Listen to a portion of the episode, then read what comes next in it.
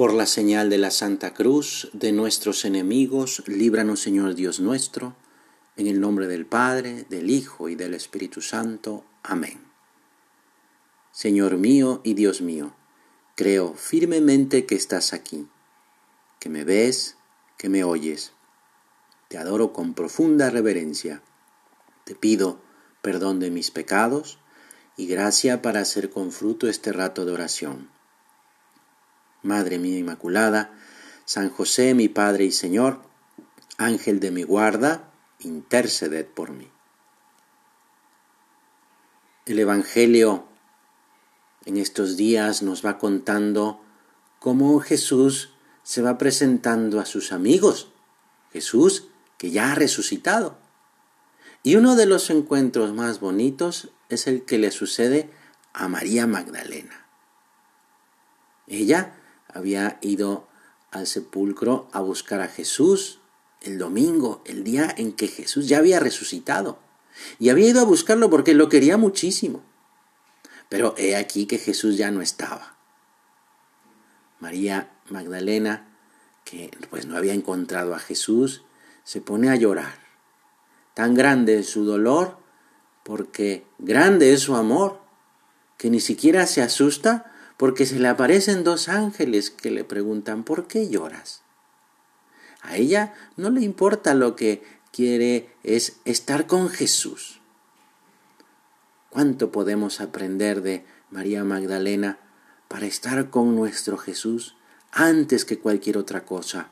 Ayúdanos, Señor, a quitarnos pues esa pereza, esa flojera para buscarte a ti. ¿Cómo lo buscamos en estos días? Porque Jesús está presente en nuestras acciones, en nuestras buenas acciones, en nuestra alegría, en nuestra familia, en nuestro corazón. ¿Buscas a Jesús en ti? Porque Jesús está presente, está cercano. Mira, Jesús se le aparece a María Magdalena y también le pregunta, ¿por qué lloras? El Señor nos recuerda que a pesar de lo que pueda pasar, él está con nosotros. ¿Por qué nos enojamos? ¿Por qué nos desesperamos? ¿Por qué perdemos la paz? Está con nosotros porque ha resucitado. Dice el prelado del Opus Dei que esa certeza de Jesús en nosotros, que nos da la fe, hace que miremos lo que nos rodea como una luz nueva y que permaneciendo todo igual, nos damos cuenta que todo es distinto, porque todo es expresión del amor de Dios. Sí, por la fe sabemos que Jesús camina a nuestro lado, en nuestra vida cotidiana, haciéndonos descubrir ese auténtico sentido y valor.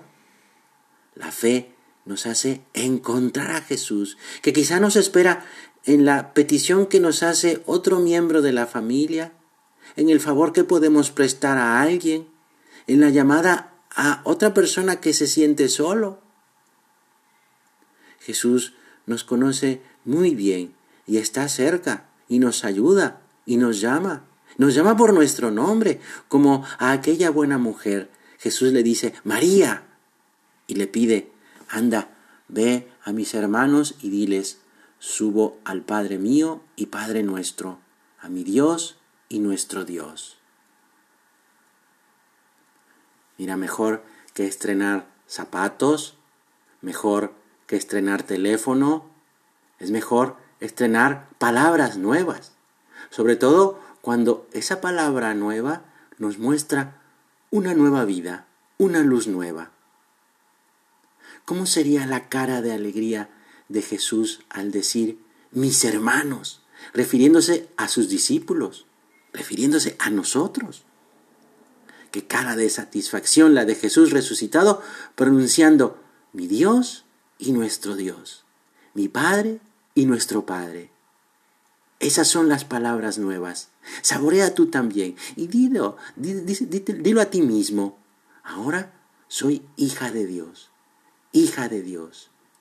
Y dile a Dios despacito, Padre, papá, ¿verdad? Que sabe a nuevo. Mira a Jesús y llámale por su nombre. Ahora es mi hermano, Jesús, Jesús, mi Jesús.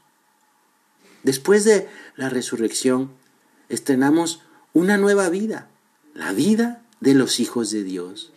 Vida que se saborea con palabras en la oración. Palabras nuevas, vida nueva.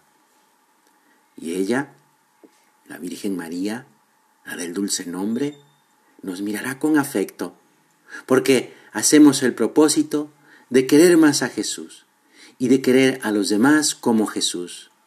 Madre de Dios y ahora Madre nuestra, bendice nuestro hogar, cuida nuestro hogar y ayúdanos a vivir esta vida nueva, la vida de los hijos de Dios. Te doy gracias, Dios mío, por los buenos propósitos, afectos e inspiraciones que me has comunicado en esta meditación. Te pido ayuda para ponerlos por obra. Madre mía Inmaculada, San José, mi Padre y Señor, Ángel de mi guarda, interceded por mí.